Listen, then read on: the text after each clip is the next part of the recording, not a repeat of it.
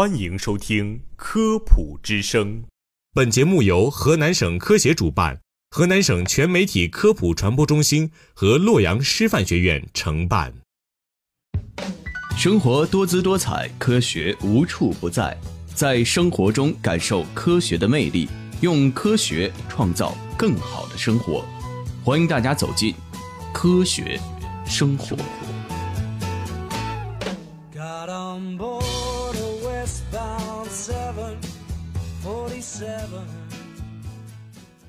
听众朋友们，大家好，欢迎收听科学生活，我是陈莹。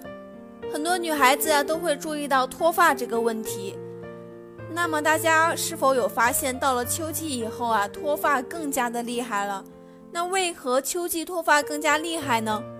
秋天到了呀，天气逐渐干燥起来，很多人发现啊，人到了秋天，不仅皮肤干燥缺水，连头发也比平时掉的更多了。那么为什么秋天容易脱发呢？秋季脱发应该如何应对呢？据报道，秋季脱发是一种比较普遍的季节性脱发，尤其是在秋冬季节，这不是病理性的，一般不用太担心。掉发是因为气温降低以后，头皮血管收缩，头发的营养供应减少了，另外皮脂分泌也减少，头发容易干枯。所以每天的脱发会比以前多。出现这种情况后，过一段时间适应了气候就能恢复正常。那么秋季脱发我们应该如何应对呢？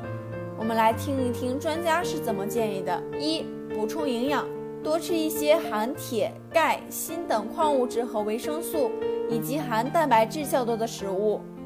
海藻类、贝类、菠菜、芦笋、香蕉、猪肝等都对保护头发、延缓老化有益。二、保持头发清洁，选用对头皮和头发无刺激的洗发剂。洗头呢，也不用每天都洗，间隔两到五天就可以了。三、避免烫染发，烫发、染发都要使用化学药剂，过程一定是对头发有伤害的，不仅容易导致脱发，严重者呢还可能诱发血液病或致癌。四、经常按摩头皮。每天睡前和起床后常按摩头皮，长期坚持可以改善头皮营养，调节皮脂分泌，促进头皮血液循环。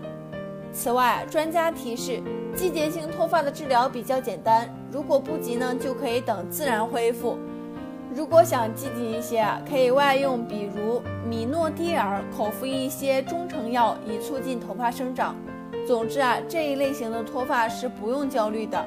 但我们应该警惕的是啊，有些人的脱发并不是因为季节性脱发。在这里啊，专家教给大家几个简单的判断方法：每天掉发不超过五十根属于正常；如果每天掉发五十根到一百根，且梳头时啊脱发比较多，超过两周就可能有问题了。除了要看掉头发的数量，还要看范围，稀疏均匀性的掉发且范围不固定。则是季节性脱发，如果掉头发都在一个地方，如前面或两边，就要排除是不是因为雄性激素分泌过多引起的脂溢性脱发。